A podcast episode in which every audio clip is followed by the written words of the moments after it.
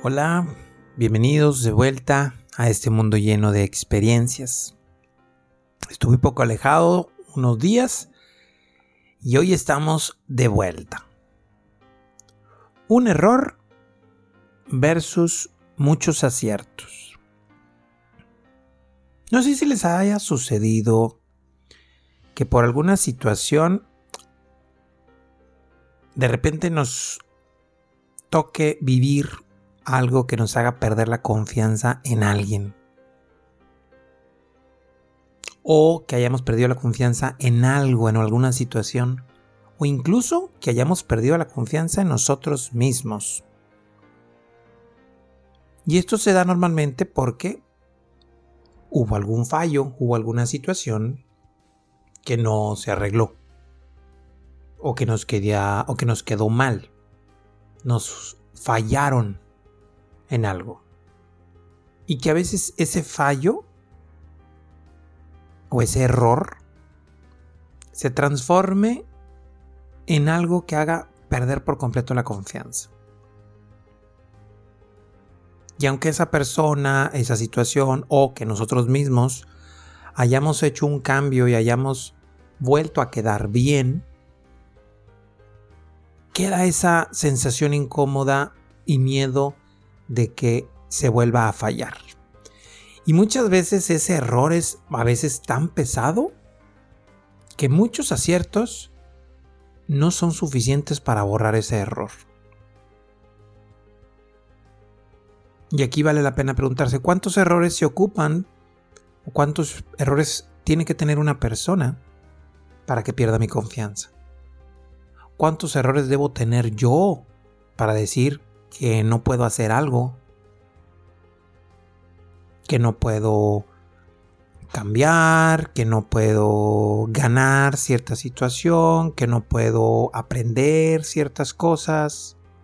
¿Cuántos errores debo de tener para decir que soy incapaz de hacer eso?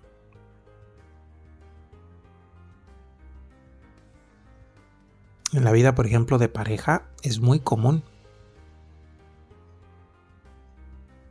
el esposo o la esposa cumple con ciertas expectativas que tiene su pareja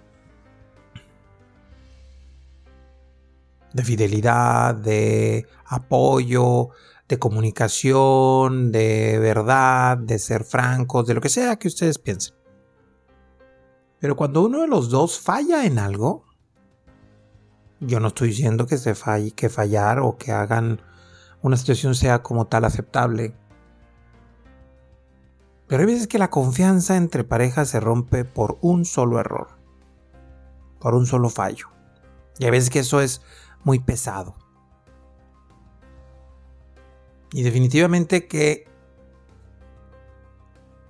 el error se, se, nota más que muchos aciertos. Lo he puesto en alguna otra ocasión como un ejemplo, si tú tienes un golpe, si te pegas, por ejemplo, el clásico golpe en el dedo chiquito del pie, te duele tanto que el otro se te olvida.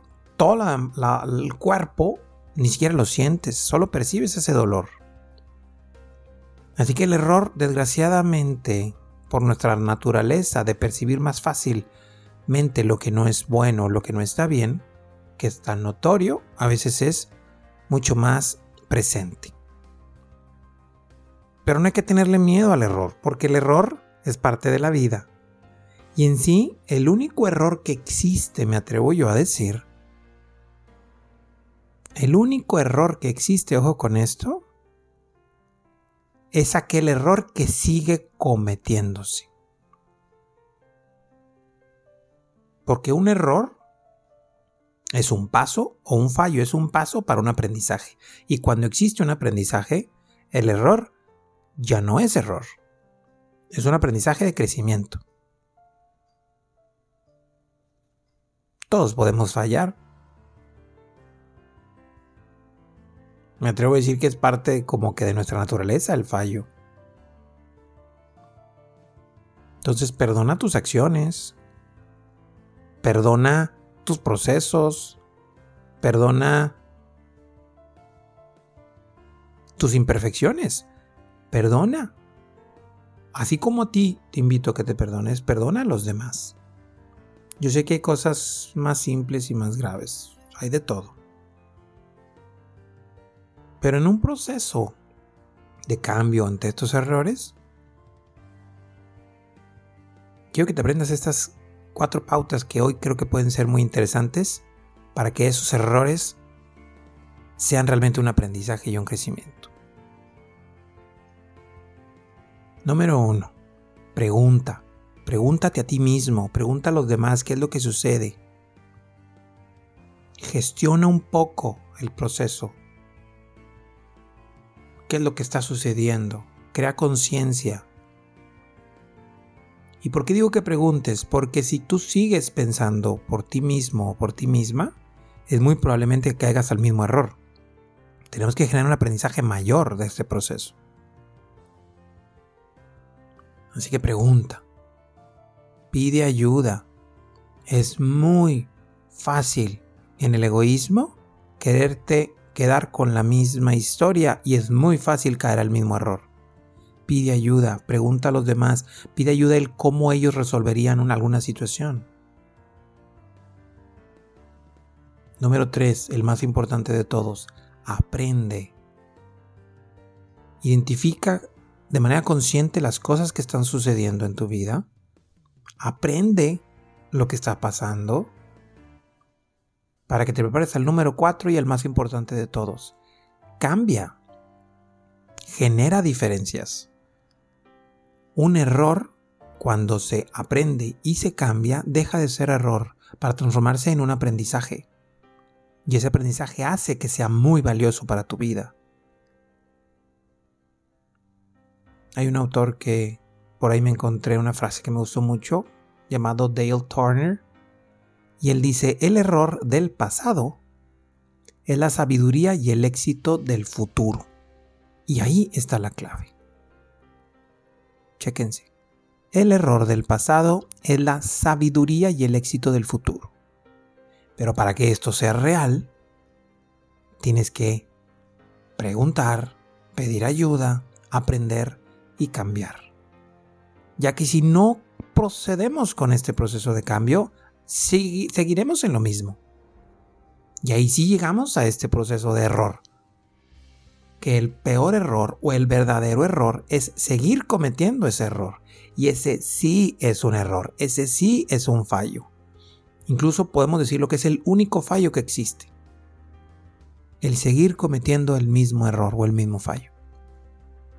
Yo estoy convencido de que todos tenemos cosas por mejorar. Y si estás en algo fallando, regúlate. Pregunta. Acuérdate, no te puedes basar tan solo en lo que tú piensas, porque lo que tú piensas al momento te ha llevado a estar ahí. Tienes que salir y ampliar un poco. Pregunta con las personas que están a tu lado. O ve a terapia como tanto lo he planteado. Pide ayuda, pide consejo, aprende del proceso. Cambia, es lo más importante. Incluso hay una forma hasta cierto punto sencilla o simple de poderlo arreglar. Investiga quién ha resuelto un error como el que tú has cometido. Y pregúntale cómo le hizo. Él ya lo resolvió. Como él ya lo resolvió, lo puede recuperar.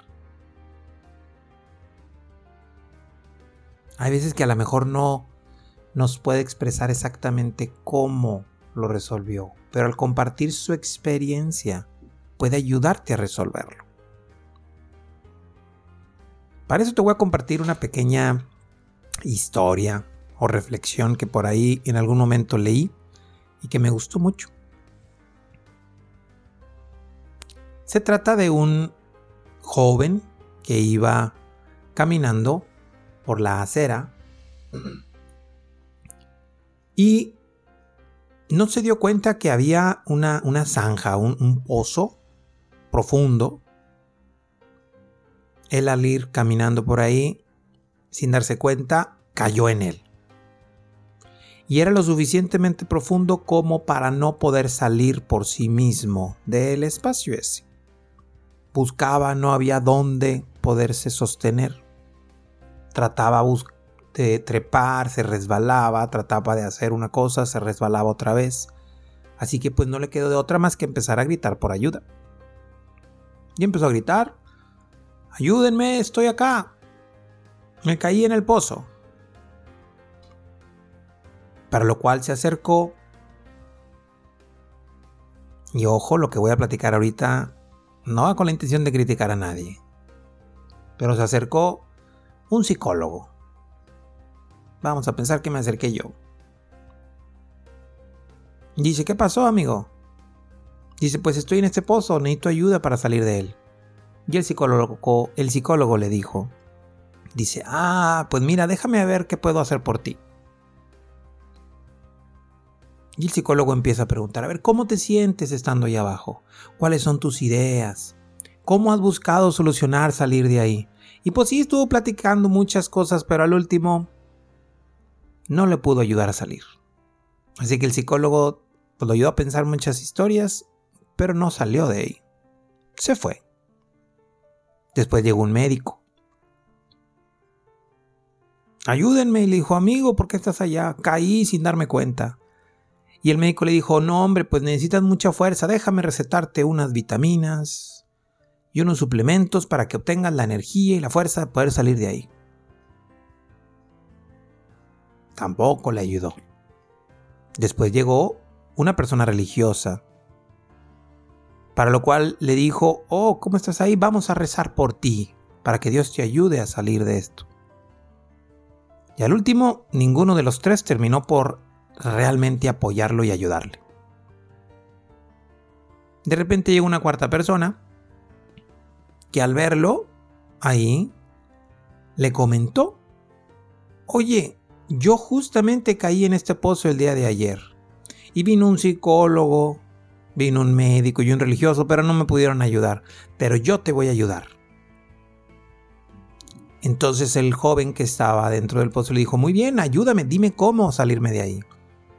Y el joven que estaba eh, afuera pensando y ayudarle dijo, mira, lo, lo primero que tienes que hacer es, este, eh, no sé cómo explicarte. Y dijo, a ver, espérame. Y lo que hizo el joven que estaba afuera fue aventarse al pozo. El joven que había caído al principio le dijo, oye, pero ¿por qué te metes? ¿Qué es lo que sucede? Y él le planteó, dice, no supe cómo explicarte cómo salí de ese error, de este pozo. Dice, pero después de muchas formas de hacerlo, pude salir. Así que la mejor forma de poderte explicar cómo salí es saliendo de ahí. Estando adentro del proceso. De tal manera que él al momento de ver dónde puso los pies, en dónde puso sus manos y logró salir, este joven que había caído al principio pudo seguirlo y salir de él. Si tú estás en un error el día de hoy, de cualquier índole, recuerda que lo que tú tienes de alcance a veces no es suficiente.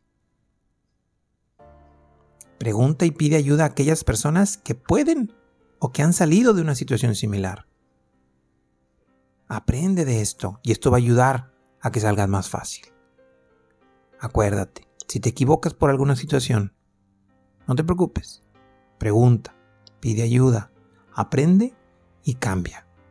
Esto te hará aprender y a crecer en este mundo lleno de experiencias. Muchas bendiciones para todos. Gracias por acompañarme en este espacio de experiencias. Si te agrada la información, compártela. Sígueme en redes sociales como Carlos Arangua y comenta qué piensas y qué aprendes de este episodio activa las notificaciones para que te llegue un recordatorio cuando tengamos uno nuevo. Y muchas gracias por vivir este mundo lleno de experiencias.